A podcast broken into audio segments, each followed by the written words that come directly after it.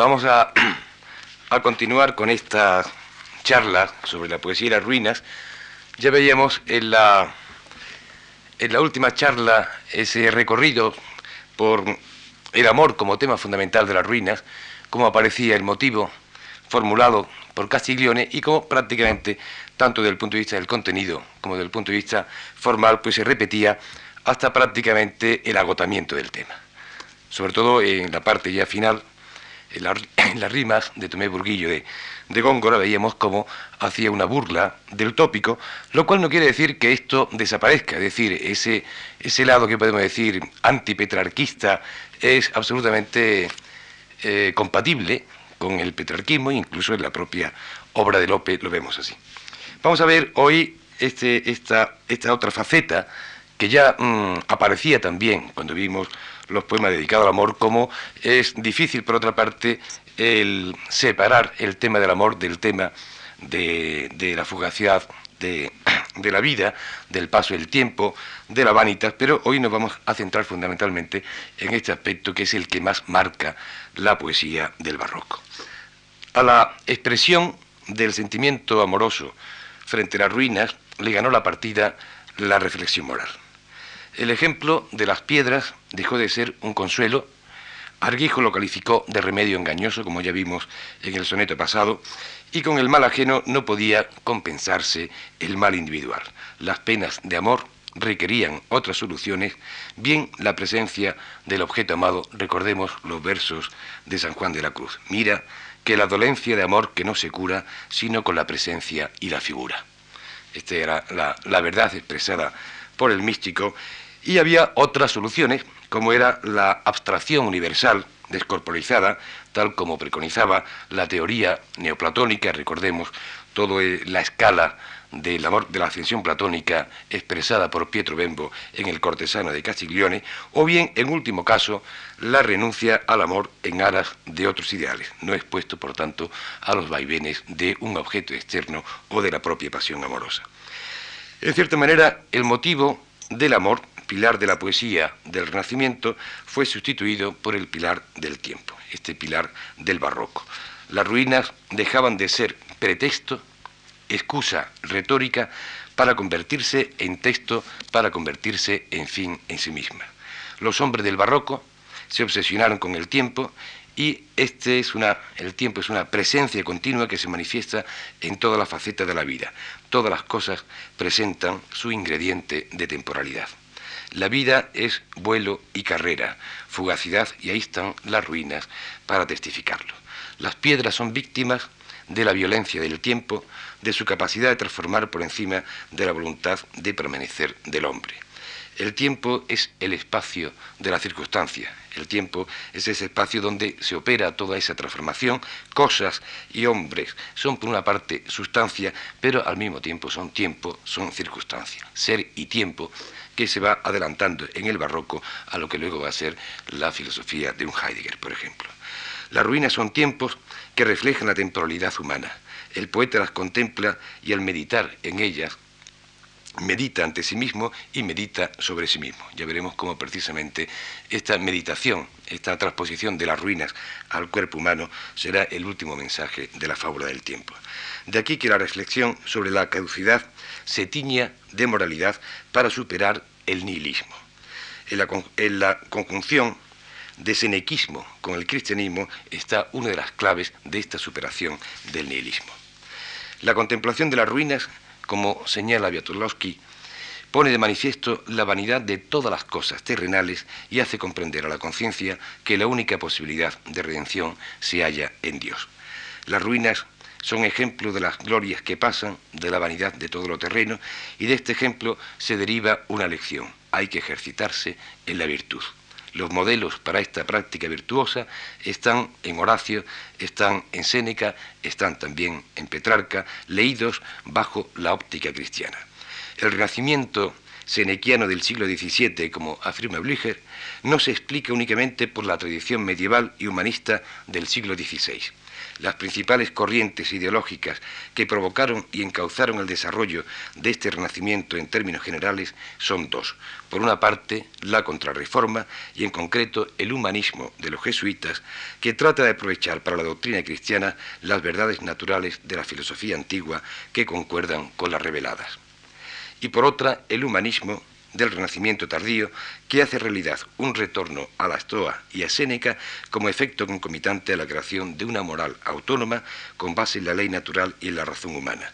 Ambas corrientes confluyen en España a principios del siglo XVII, cuando comienza a perfilarse la decadencia política, social y económica del país. De todas maneras, eh, esta última matización de esa decadencia política y social que evidentemente influye en la visión que se va a tener de la ruina, tampoco hay que exagerarla como hizo el romanticismo, como ya veremos en el conocidísimo soneto de Quevedo, Mire los muros de la patria mía.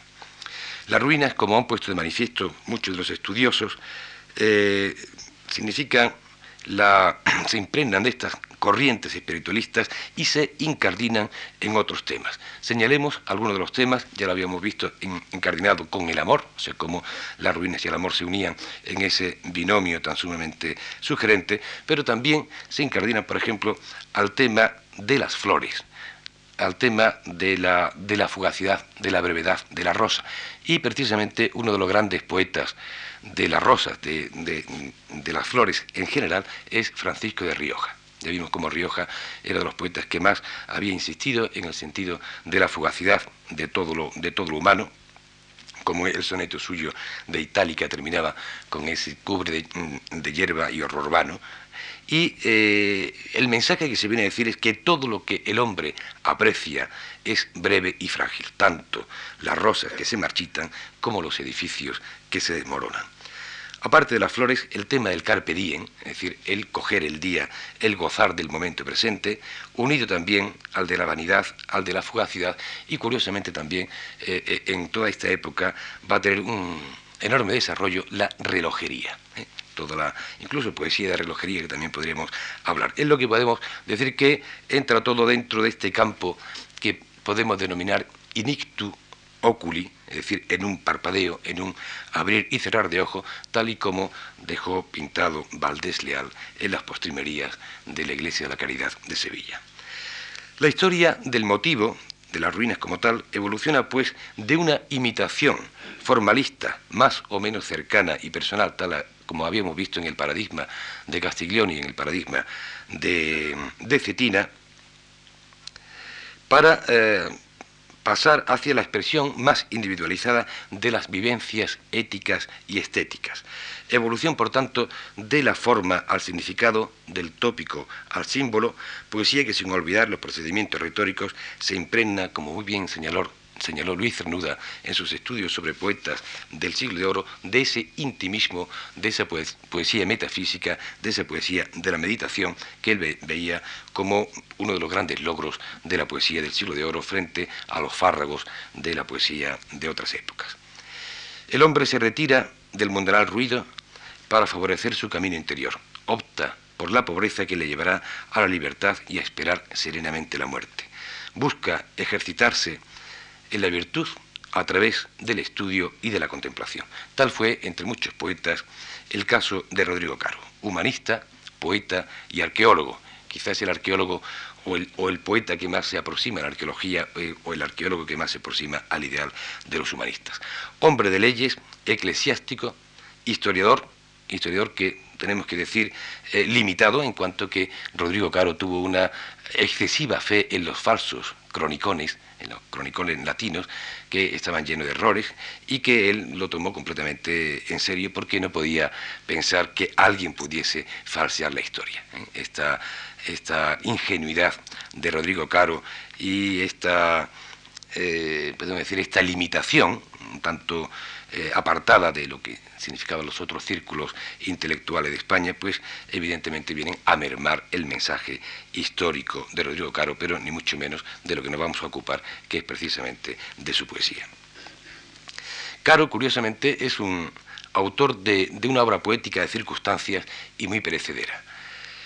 La que, y sin embargo, es también autor de una composición perdurable, la que pasa por ser la mejor muestra de la, de las de las ruinas, la famosa canción a la ruina de Itálica. Si comparamos esta poesía, que la vamos a ver ahora en todo su proceso, con el resto de la poesía de Rodrigo Caro, pues encontramos una diferencia verdaderamente abismal, no siempre bien explicada por la crítica a pesar de que la elegía, pues son 30 años las que tarda Rodrigo Caro en darle la forma definitiva.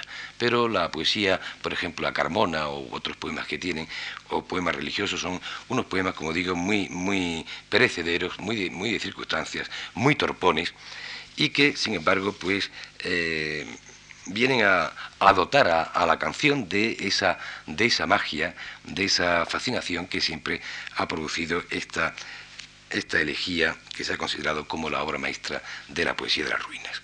Caro, por tanto, debe su fama principalmente a su canción como, y es justo reconocerlo, itálica, se la debe a él.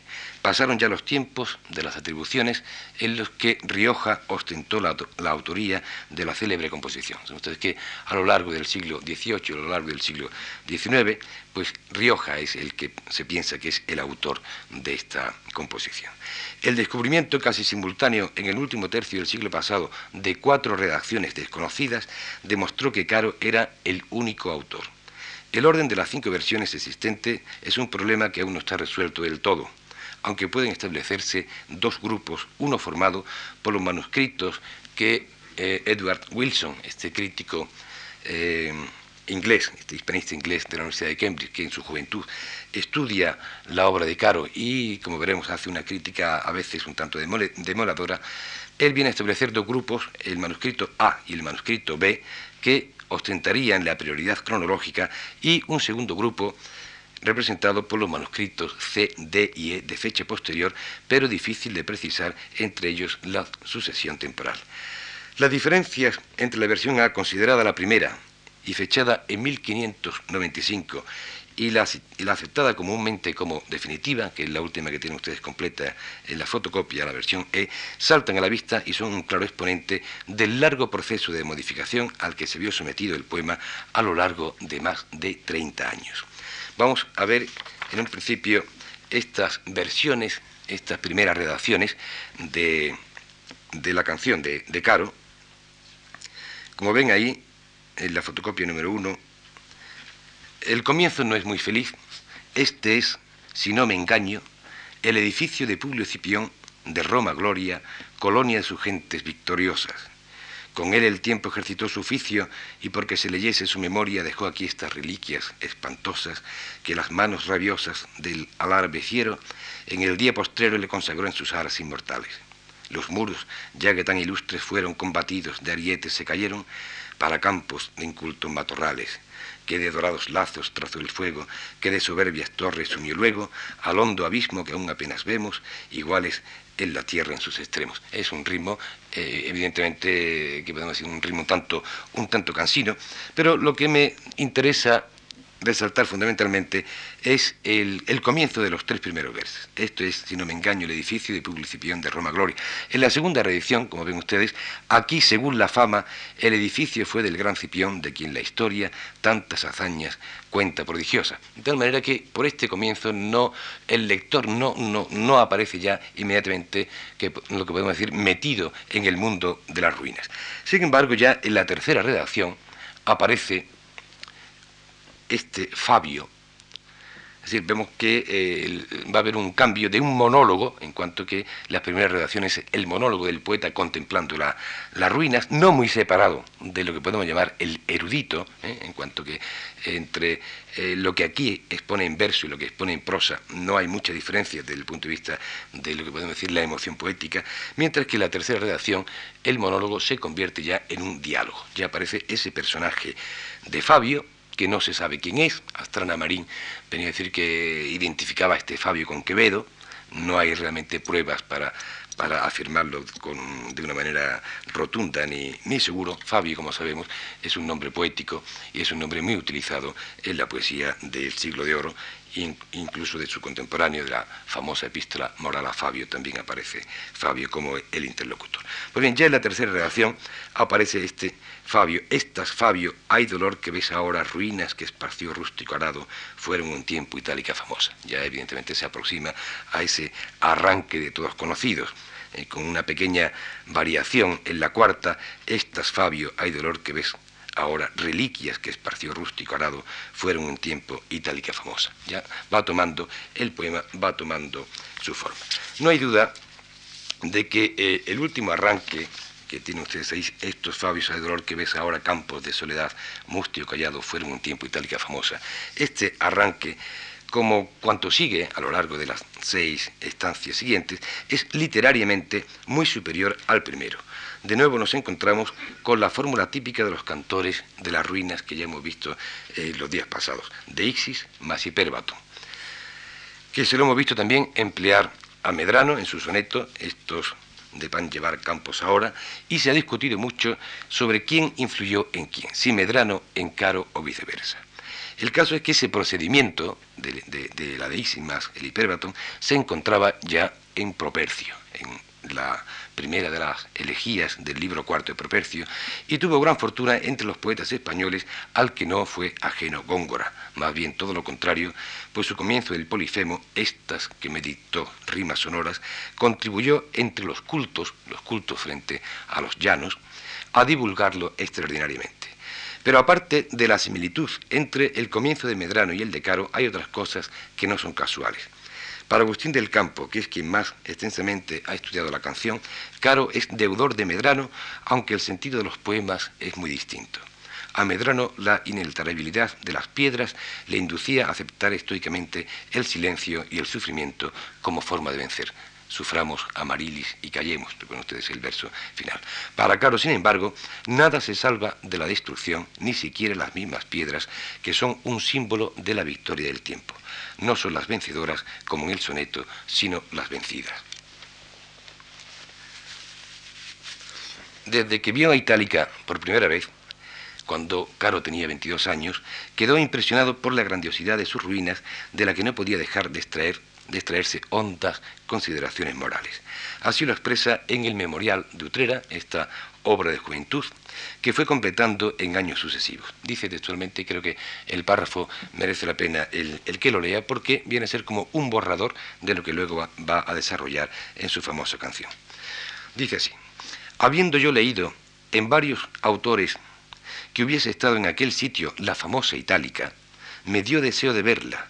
Fui un día con algunos amigos por la orilla del río desde Sevilla y llegando a este puesto le miré y consideré atentamente y parecióme que a cualquier persona de consideración y que alargue el pensamiento las cosas de este mundo, daría mucho que entender, pues que con la fuerza irreparable del tiempo verán aquel lugar, cualquiera que haya sido, que las altas murallas yacen hoy por tierra cubiertas de hierba y monte, que las anchas plazas y paseadas calles están sin habitadores, y que las casas que antes eran refugio de los hombres ahora son escondrijos de sabandijas. La morada del vil lagarto, que dirá en el poema. Parece que aquellos derribados edificios están llorando la larga ausencia de sus dueños y amonestando a los que los miran con un mudo sentimiento cuán breve es la gloria de este mundo y cuán flaca la mayor firmeza. Leen aquí los ojos la destrucción de aquella fuerte ciudad y recelan los ojos del alma la de su propio cuerpo, flaco y miserable. Me interesa también esta última reflexión, como veremos, como de las ruinas se va a pasar precisamente al cuerpo flaco y miserable, al sepulcro de sí mismo que diría Quevedo. Esta primera impresión, tan cargada de reflexiones existenciales, es la que el autor trasladará y desarrollará en su elegía universal sobre la muerte. Caro organiza la canción a modo de discurso retórico, algo propio del pensamiento poético del siglo. Si tienen ustedes ahí la fotocopia, verán cómo ese monólogo primitivo queda perfectamente eh, estructurado en, un discurso retórico que venía a ser, por otra parte, un procedimiento habitual dentro de la, poesía del siglo de oro. como digo, se se transforma en el discurso de un orador a su interlocutor, correspondiendo la primera estrofa al exordium, esto es Fabio Saedolor, etc. La segunda y la tercera corresponderían a la narratio, a la narración, cuando se va describiendo este despedazado anfiteatro, aquí nació aquel rayo de la guerra, etc. La cuarta y la quinta, donde nuevamente se apela otra vez al amigo Fabio, si tú no lloras, pon atenta la vista en lenguas calles destruidas, sería la confirmatio, y la sexta, la conclusio. La conclusión, ¿eh? donde se cambia de interlocutor, ahora no va a ser Fabio, sino que será precisamente la propia itálica con una conclusión cristianizante. La itálica de Caro, por su extensión y complejidad, es la imagen más completa que nos ha legado la poesía áurea de género de las ruinas. Los campos de pan llevar de Medrano pasan a convertirse, acentuándose el nihilismo barroco, en campos de soledad. Pero a su vez Itálica reclama para sí el adjetivo de famosa hasta hacerse inseparable de ella. La recurrencia a los elementos históricos es ahora mucho más precisa que en composiciones anteriores. Recuerden ustedes que ya habíamos visto cómo el soneto de Arguijo falsificaba la historia poniendo a Itálica como una ciudad dedicada al comercio y a la guerra, en función del mensaje moral que le interesaba. Pero Caro, que es un arqueólogo, es mucho más preciso en la recurrencia a estos elementos históricos. Caro, aparte de poeta, como digo, era arqueólogo y no podía dejar de hacer gala de su erudición. Itálica aparece como colonia fundada por Escipión lo que responde a la verdad histórica. Recuerden ustedes que Itálica se funda como lazareto, como hospital para los soldados heridos después de la batalla de Munda. Y eh, en su afán por enaltecerla, como veremos, la hace también patria no solo de Trajano, que se sabe con exactitud que nace, que nace allí, y de Adriano, que no es que nazca, pero se cría, o por lo menos es dudoso que, naciera en Itálica, pero sí se sabe que Adriano se cría en, Itálica y que cuando llega a Roma, en el Senado se, ríen del acento italicense de Adriano y los compatriotas le piden a Adriano que venga a, engrandecer su, su, ciudad y Adriano pues construye la Nova Urs frente a la vieja Urs de, Trajano, dotando a Itálica de ese esplendor artificial tan sumamente extraordinario. Hace además a Itálica patria también de Teodosio y del poeta Silio Itálico, de estos dos personajes bastante dudosos que nacieron ahí, sobre todo del poeta Silio Itálico. Por primera vez en la contraposición pasado-presente se mencionan con sentido arqueológico la muralla, el gimnasio, las termas y las, torres, y las torres, pero es el despedazado anfiteatro, el monumento emblemático a cuya descripción dedica el poeta toda la segunda estrofa con ese amarillo jaramago, verde, en las primeras redacciones, símbolo de la reducción de la grandeza a fábula del tiempo. Todo es muerte, casas, jardines, césares, hasta los mismos mármoles. El dolor de Itálica es comparable al de Troya, Roma y Atenas, hoy no más que cenizas y vastas soledades. Con la inclusión de una figura mitológica, el genio de la ciudad, esa especie de ángel de la guarda pagano, Caro consigue en la quinta estrofa el segundo gran momento climático del poema, donde el eco repite en la noche la caída de Itálica con efectos conmovedores. La necesidad de superar el nihilismo desolador presente a lo largo de los versos llevó al sacerdote Caro a cambiar de interlocutor en la última instancia de su discurso, ahora no es Fabio sino la misma Itálica, para invocar el nombre de su primer prelado, el mártir San Geroncio, cuyas reliquias, según la tradición y según los falsos cronicones, allí se guardaron. Otorga así el poeta un sentido cristiano a su composición, su composición que se ajusta al modelo del panegírico de las ciudades. Antes de pasar adelante vamos a leer, a repasar esta canción y detenernos en, algunos de los aspectos que va planteando en, en las sucesivas estrofas. Vamos a ir primero leyendo y comentando al mismo tiempo. Estos Fabios, hay dolor que ves ahora campos de soledad, mustio collado, fueron un tiempo itálica famosa. Aquí de Cipión la vencedora colonia fue, por tierra derribado yace el temido honor de la espantosa muralla y lastimosas reliquias solamente. De su invencible gente solo quedan memorias funerales donde erraron ya sombras de alto ejemplo. este ya no fue plaza, allí fue templo, de todo apenas quedan las señales, del gimnasio y las termas regaladas, leves vuelan cenizas desdichadas. Las torres que desprecio el aire fueron, a su gran pesadumbre se rindieron. Es lo que podríamos decir, este planteamiento objetivo de lo que son las ruinas, con el tópico contraste entre presente y pasado, en cuanto que ese contraste entre presente y pasado es el fundamento de la poesía de las ruinas. Es una contemplación, como vemos, eh, in situ, con todos estos deícticos, estos, eh, aquí, allí, este llano, etc., en lo cual se garantiza así el emplazamiento del lector en el escenario cantado. Si lo comparamos con los comienzos anteriores, el si no me engaño según la fama, ahí aparece esa cierta indiscriminación entre el poeta y el erudito. El lector no se demora en la presencia de las ruinas, mientras que con esta fórmula está garantizada la, atracción de, de la atención del lector. Si a esto lo unimos, esos verbos que aparecen, esos verbos de sentidos, como el ves ahora y el, adverbio ahora que avisa de la inmediatez del hecho, todo esto se va reforzando el campo mostrativo. De tal manera que el significado del poema prácticamente radica en este propio arranque de, por una parte, mostrar lo que son las ruinas y al mismo tiempo la demostración de la emoción, del dolor que pueden provocar. Pasamos, tras el exordio, a la narratio, a la contemplación que se torna profundamente emotiva, dedicándosela al anfiteatro. Este despedazado anfiteatro, impio honor de los dioses cuya frente publica el amarillo jaramago, ya reducido a trágico teatro o fábula del tiempo, representa cuánta fue su grandeza y su estrago. Como en el cerco vago de su desierta arena el gran pueblo no suena. ¿Dónde, pues fieras hay, está el desnudo luchador? ¿Dónde está el atleta fuerte? Todo despareció, cambió la suerte voces alegres en silencio mudo, mas aún el tiempo dan estos despojos, espectáculos fieros a los ojos, y miran tan confusos lo presente, que voces de dolor el alma siente. Es lógico que Caro se centre en el anfiteatro, en cuanto que el anfiteatro es los restos más potentes que aparecen en las ruinas, y el cambio del verde jaramago al amarillo jaramago, en opinión de, López Estrada, se trata de, eh, de, la elección del color amarillo como el símbolo de la desesperanza.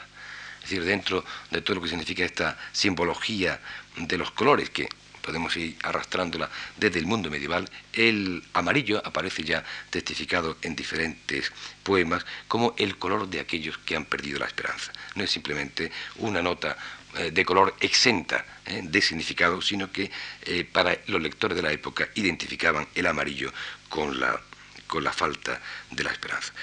Por otra parte, en esta estrofa se consigue lo que podemos llamar ese primer momento climático al que me refería, sobre todo por el contraste entre los interrogantes que salen uno detrás de otros, como en el cerco vago, dónde, dónde, etc. Y en la segunda parte, el todo desapareció, cambió la suerte, voces alegres en silencio mudo. Es decir, todos estos dos planos que están mm, verdaderamente muy bien contrastados y potenciándose así, por tanto, su expresividad. En la estrofa 3 viene a hacer ahora, Caro, la relación de los claros varones romanos. Aquí nació aquel rayo de la guerra, gran padre de la patria nor de España, pío, felice, triunfador Trajano, ante quien muda se postró la tierra que ve del sol la cuna y la que baña el mar también vencido gaditano. Aquí de Leo Adriano, de Teodosio Divino, de Silio Peregrino rodaron de marfil y oro las cunas. Aquí ya de laurel, ya de jazmines coronados volvieron los jardines, que ahora son zarzales y lagunas. La casa por el César fabricada, ahí yacen la lagartos vilmorada. Casas, jardines, Césares murieron, y aún las piedras que de ellos se escribieron. En esta relación, eh, como ven ustedes, de las grandes personalidades relacionadas con, con Itálica, eh, llama la atención los adjetivos, el pío, felice, triunfador trajano. Esa, aplicación de esos, de esos epítetos está claramente que el que está hablando es el arqueólogo que ha leído muchas lápidas, ¿eh? tal y como se pueden leer en las que han aparecido en las propias ruinas, donde se le aplican estos adjetivos. Es decir, cómo eh, Caro va mm, combinando realmente con, con auténtica sabiduría su conocimiento de arqueólogo erudito con al mismo tiempo su vena de poeta. Como digo, en, su afán de, de exaltación. ¿eh? Caro hace también a itálica patria del teosio divino y del silio peregrino, este adjetivo que queda un tanto ahí, podemos decir, un tanto apagado, y cambia el tono del poema ¿eh? en la segunda parte, aquí ya del laurel, ya de jazmine, con esa alusión a la naturaleza, como son las fuerzas de la naturaleza que ya veíamos en la, el primer día, que se van revelando en contra del artificio humano, y están muy bien escogidos los, los elementos, laurel, jazmines y jardines para la evocación de las glorias pasadas frente a los zarzales, las lagunas y el vil lagarto. ¿eh? Y con esa recapitulación final también casas, jardines, césares murieron y aún las piedras que de ellos escribieron, ¿eh? como se va acentuando el nihilismo de la muerte en las piedras que, como ya decimos, para Medrano de alguna manera habían vencido al tiempo. Todo queda, por tanto, eh, fundamentalmente el mensaje ya dicho y de ahí que Caro necesite recapitular y haga una nueva llamada al interlocutor. Fabio, si tú no lloras, pon atenta la vista en luengas calles destruidas, mira mármoles y arcos destrozados, mira estatuas soberbias que violenta némesis derribó, yacer tendidas, y ya en, alto silencio sepultados sus dueños celebrados. Así a Troya figuro, así es su antiguo muro y a ti Roma, a quien queda el nombre apenas, oh patria de los dioses y los reyes, y a ti, a quien no valieron justas leyes, fábrica de Minerva, de Minerva, sabia Atenas. Emulación ayer de las edades, hoy cenizas, hoy vastas soledades, que no respetó el hado, no la muerte, ay, ni por sabia a ti, ni a ti por fuerte. Es una descripción, como ven ustedes, que por una parte responde a, lo que podemos llamar una, realidad, ¿eh? donde el poeta está diciéndole a Fabio que mire los mármoles, los arcos destrozados, pero evidentemente también es una, eh, podemos decir, una descripción libresca o una descripción ideal en cuanto que es difícil eh, pensar que en esta época las estatuas soberbias estuviesen precisamente derribadas, estuviesen eh, yaciendo tendidas, ¿eh? es decir, cualquier fragmento de estatua inmediatamente era llevado por los muchos aficionados a las antigüedades que había. Es decir, Caro está haciendo aquí más bien una, una versión un tanto ideal de estas, de estas ruinas.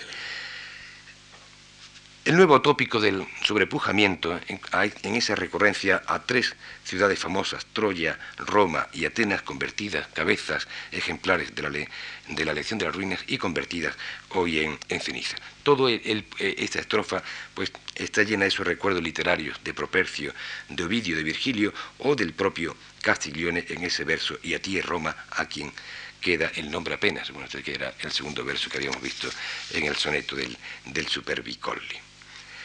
La ejemplaridad de las ruinas es el tema de esta estrofa quinta, mas para que la mente se derrama en buscar al dolor nuevo argumento, basta ejemplo menor, basta el presente, que aún se ve el humo aquí, aún se ve la llama, aún se oyen llantos, hoy, hoy, ronco acento, tal genio, religión, fuerza la mente de la vecina gente, que refiere admirada que en la noche callada una voz triste se oyó que llorando cayó itálica, dice y lastimosa eco reclama itálica en la josa selva, que se le opone resonando itálica y el caro nombre oído de itálica renuevan el gemido, mil sombras nobles en su gran ruina tanto aún la plebe a sentimiento inclina. Evidentemente, eh, el, efecto mejor conseguido de este, de este poema, que es el segundo momento climático, es la utilización del recurso del genio y el recurso, el recurso del eco, ¿eh? que repite, como ven ustedes ahí, cuatro veces, itálica, itálica, itálica, itálica, ¿eh? todo esto envuelto en la noche que le da un cierto carácter eh, prerromántico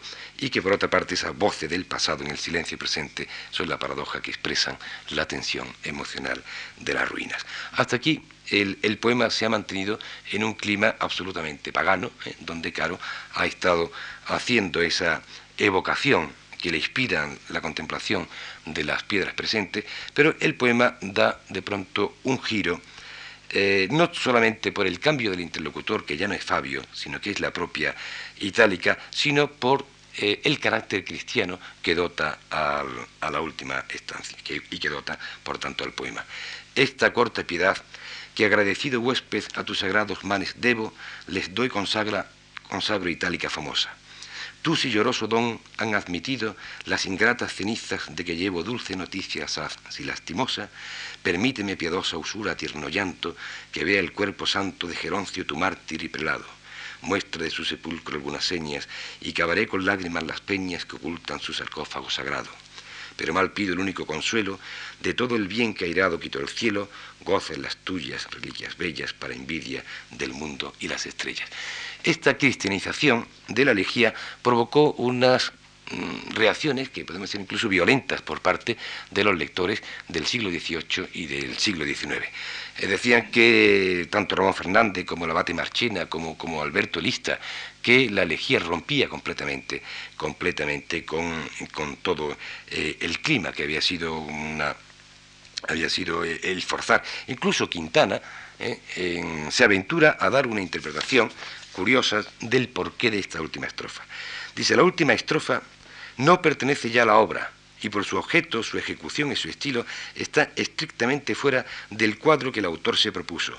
Nosotros ignoramos la historia de este poema. Tal vez encargado Rioja, todavía eh, Quintana cree que es Rioja el autor, eh, por tanto leamos Caro, de escribir besos al mártir San Geroncio prelado de Itálica, le sirvió esto de ocasión y motivo para ampliar su fantasía en las ruinas y antigüedades del pueblo, y no hubo arte o voluntad para enlazar lo uno con lo otro. En tal caso, esta mala estancia habrá sido la causa del poema y como sin ella no lo tendríamos, podríamos llamarla Félix Culpa. Es decir, la opinión de, Quintana es que Caro, o Rioja, como él pensaba, lo que iba a hacer era un poema al mártir San Geroncio y que a raíz de ahí pues, le sale todo el poema. Evidentemente, este nombre no tan muy afortunado de San Geroncio y para trasladar las ruinas, por tanto, al mundo cristiano. Se ajusta, por tanto, así, Caro, como decía antes, al panegírico de las ciudades, es decir, él es un humanista cristiano y, por tanto, a las ruinas le otorga esa nueva dimensión del cristianismo como superioridad frente al mundo de la antigüedad. El texto de la canción a la ruina itálica pasa por ser el mejor representante de la poesía elegíaca a pesar de las desmitificadoras líneas que le dedicó Wilson hace ya casi medio siglo. Edward Wilson dice que el poema de Caro es un poema retórico, que es un poema pobre de adjetivación y que su mérito único reside en ser obra de un espíritu neoclásico nacido antes de tiempo. Caro fijó una imagen en sus versos como si la esculpiese en el mármol y esta es la, que más ha perdurado, aunque no parece que tuviese especial acogida entre sus contemporáneos, sino entre los neoclásicos del siglo XVIII hasta convertirse en el modelo de los pocos que trataron el tema en el siglo XIX e incluso los del XX, donde la sombra del famoso poema se proyecta en unos pocos de ellos, bien para seguirlo o bien para contradecirlo. De los restantes poemas dedicados a Itálica en la época barroca, eh, podemos mencionar la alusión que tienen ustedes ahí de la epístola moral a Fabio, casi no tienes ni una sombra vana de nuestra grande itálica y esperas o error perpetuo de la suerte humana. O bien, aparte de los poemas que vimos ya de Rioja y de Guzmán y de, y de Villalón, estos dos que tienen ustedes también ahí, el de Juan de Espinosa, y el de Pedro de Quiroz, que no aportan nada especialmente a, la visión y a la imagen de la ruina de Itálica, únicamente que insisten en ese yaces en el olvido, tu gloria en polvo se resuelve, en el poema de Juan de Espinosa, o bien en el Ubisum, tu lozanía, do estás, tu lozanía rendida yace al peso de los años, tus desengaños en la sombra veloz del tiempo fía, como las ruinas se convierten en ejemplo de esta fugacidad de la vida, libro de sabios, de ignorantes guía. Como vemos, el caso concreto de Itálica, la canción de Caro, haría muy difícil la renovación del modelo. Ya lo veremos en próximas ocasiones, pero adelanto que hay un vacío bastante grande eh, en el XVIII e incluso en el siglo XIX, y que son otras las aproximaciones hasta su renacimiento en la segunda mitad del siglo.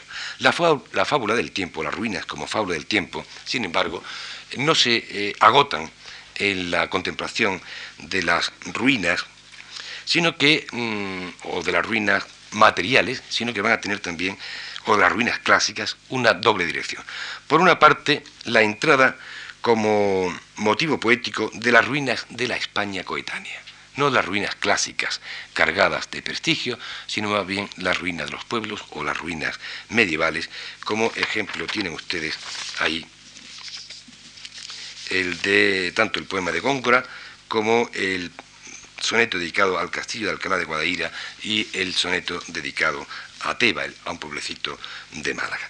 Esa sería la primera, la primera dirección, o una paralela a esta que estamos viendo, y la segunda, las ruinas humanas, el cuerpo humano como ruina, con toda su carga de, de gusanería. El precursor de este cambio de las ruinas clásicas a las ruinas contemporáneas, a la desmitificación, por tanto, del motivo y del tópico, es el burlón Góngora. Góngora dedica en 1592, cuando Góngora es un joven de veintitantos años, ese romance de 100 versos al castillo de San Cervantes. Recuerden ustedes que el castillo de San Cervantes pasaba siempre por ser una famosa antiguaya, en cuanto el malvado Avellaneda tacha a Cervantes de viejo, le dice que es más viejo que el castillo de San Cervantes, en el famoso prólogo del falso Quijote. Pues bien, aquí en este castillo San Cervantes, este, este romance es una burla a esta venerable antiguaya, es curiosamente una poesía amatoria, pero que me interesa ubicarla aquí en el sentido de la desmitificación, como digo, del motivo de las ruinas. No hay nota de grandeza, ni recuerdo melancólico del pasado épico, hay chocarronería eh, humorística, hay una lección pagana de ejemplo de la caducidad destinado a la amada que aparece a partir del verso 50 y del tema del gozar del carpe diem, del gozar de la vida y de otra serie de ejemplos. Vamos a ver simplemente algunos, algunos fragmentos.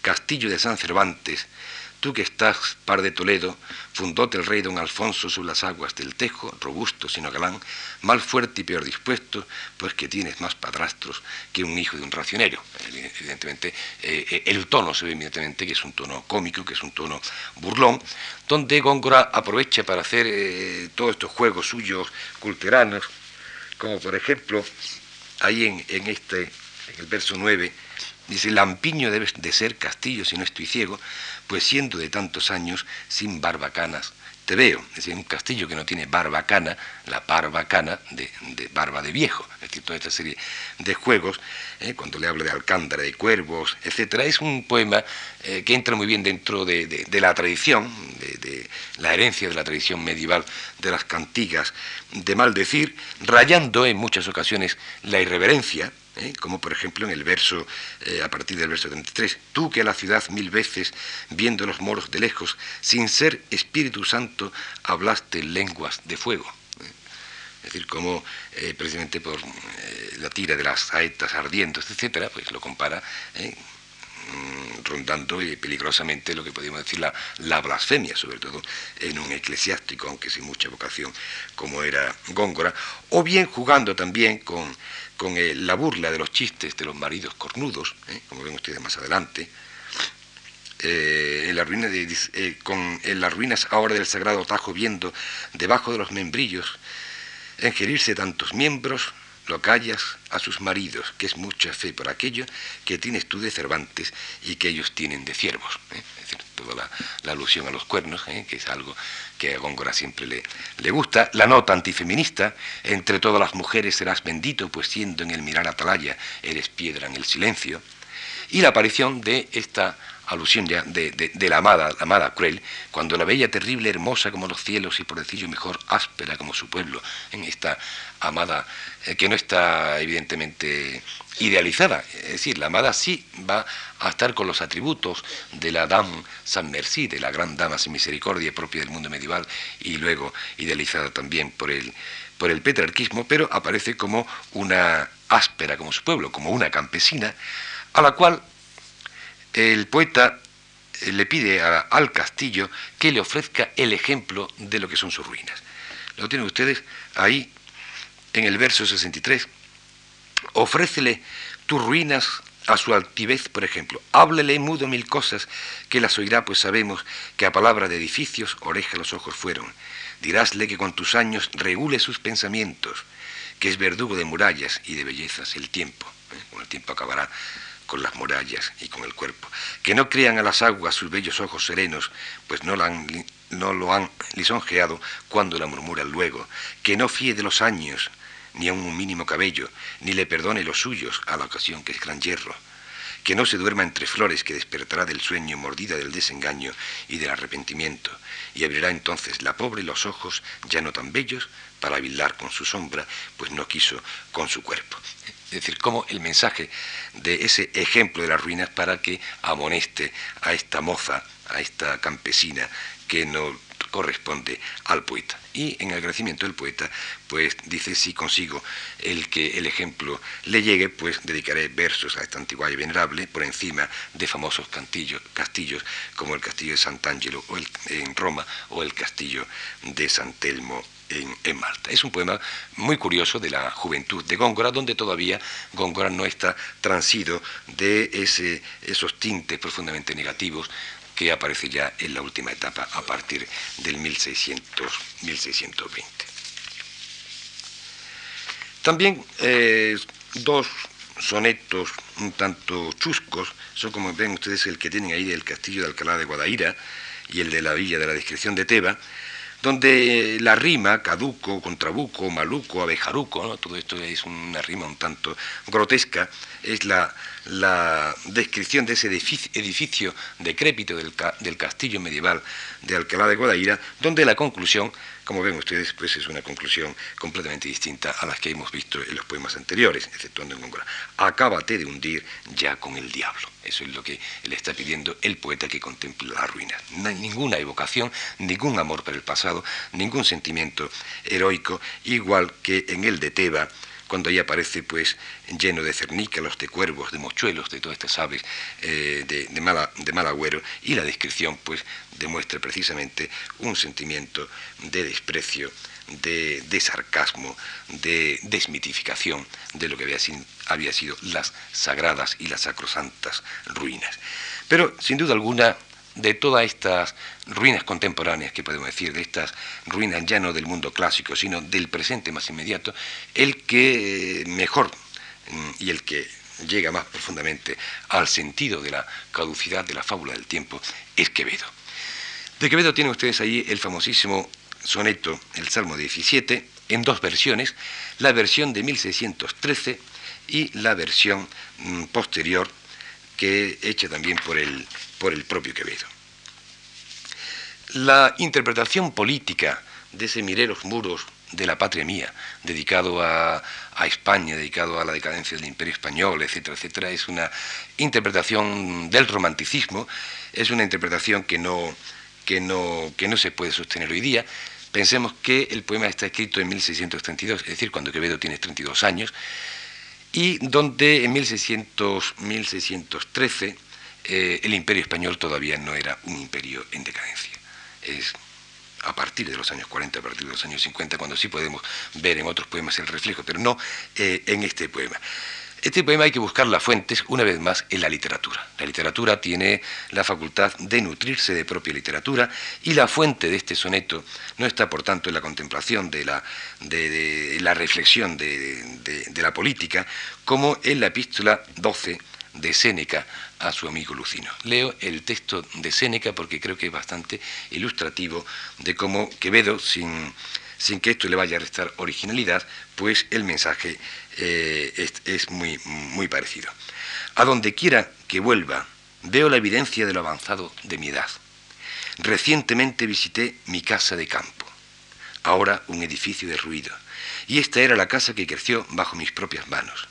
¿Qué me depara el futuro si las piedras de mi propiedad ya se desmoronan?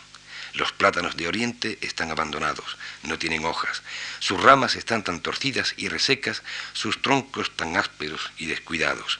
Yo mismo había sembrado estos árboles, los había visto en su primera flor. Entonces me volví a la puerta y pregunté, ¿quién es este vejete decrépito? Pero el esclavo dijo, no me reconocéis, señor, soy yo Felicio. ustedes, es una, una, una descripción de su casa y a través de su casa del paso del tiempo verdaderamente mm, impresionante, muy parecida también al verso de las Tristias de Ovidio, a donde quiera que torné mis ojos no vi nada sino la imagen de la muerte. Y incluso el propio Quevedo, también en el sueño del infierno, dice, ¿a qué volvéis los ojos que no os acordéis de la muerte? vuestro vestido que se gasta, la casa que se cae, el muro que envejece. Con todos estos precedentes ¿eh? de Séneca, de Ovidio y del propio y del propio Quevedo, estamos en disposición de leer el Salmo 17 de este Heráclito cristiano y segunda arpa a imitación de la de David. Miré los muros de la patria mía, si un tiempo fuertes ya desmoronados, de larga edad y de vejez cansados, dando obediencia al tiempo muerte fría. Salíme al campo y vi que el sol bebía los arroyos del hielo desatados, y del monto quejoso los canados, porque en sus sombras dio licencia el día. Entré en mi casa y vi que de cansada se entregaba los años por despojo, hallé mi espada de la misma suerte, mi vestidura de servir gastada, y no hallé cosa en que poner los ojos donde no viese imagen de mi muerte.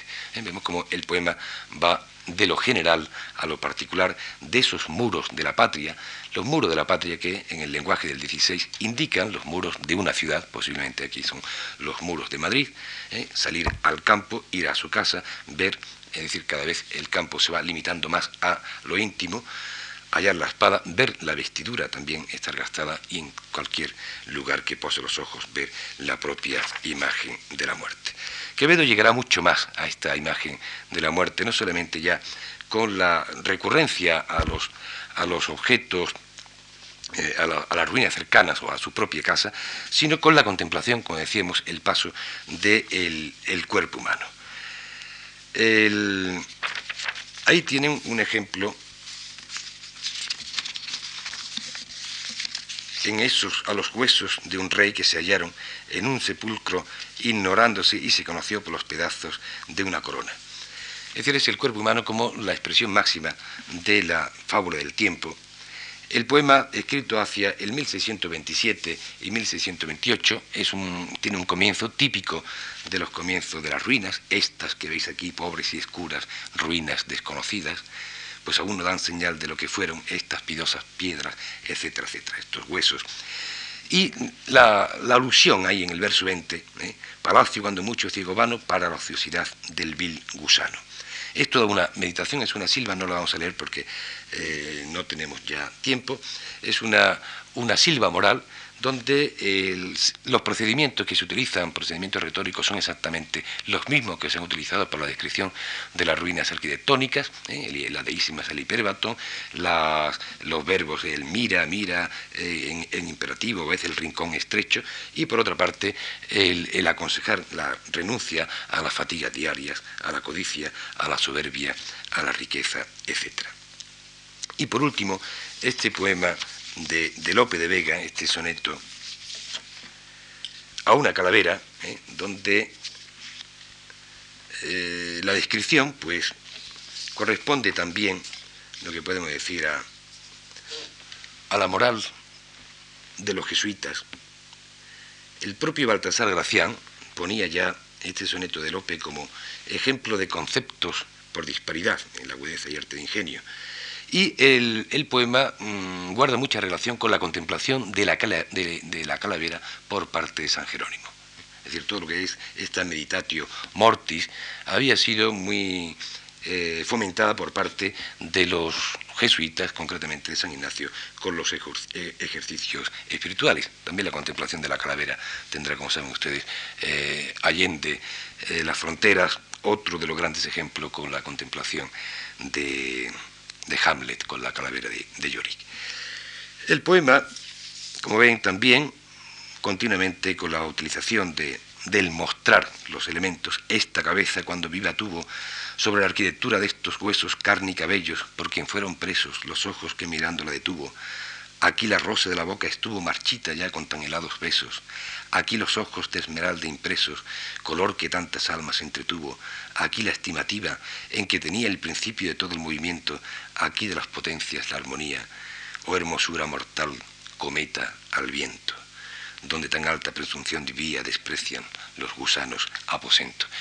Es decir, el tema de las, de las ruinas, por tanto, eh, esa presencia de las de la, ruina del cuerpo humano no es simplemente el producto del desgaste de un tópico, ¿eh? que como vemos pues se va degradando con la recurrencia a, estas ruinas chuscas, sino también como postura existencial o como postura ante la vida y ante la muerte de cada poeta. Las ruinas humanas, al verse el poeta como el, su propio cuerpo, como el sepulcro de sí mismo, o al autodefinirse como eh, sucesiones de difunto, es la expresión más radical de la fábula del tiempo. Con todo, la fascinación de las ruinas, y con esto termino, no se cierra para la literatura con la presencia de los cadáveres. Podríamos a estos poemas también eh, sumar mucho de, cuerpos insepultos y de otras gusanerías, sino que eh, paralelamente se seguirán cantando las glorias pasadas y se seguirán utilizando también las ruinas como metáfora del amor, aunque por lo repetido del motivo el mensaje pierda el brillo novedoso. Otros son los aires que renovarán el motivo tras estas reflexiones morales, serán otras miradas, como las miradas de la ilustración, la mirada romántica o la mirada moderna, que aportarán su punto de vista como superación, indagación y a veces réplicas de los predicadores de la muerte. Volveremos a Itálica el jueves y volveremos con la superación de las últimas miradas. Muchas gracias.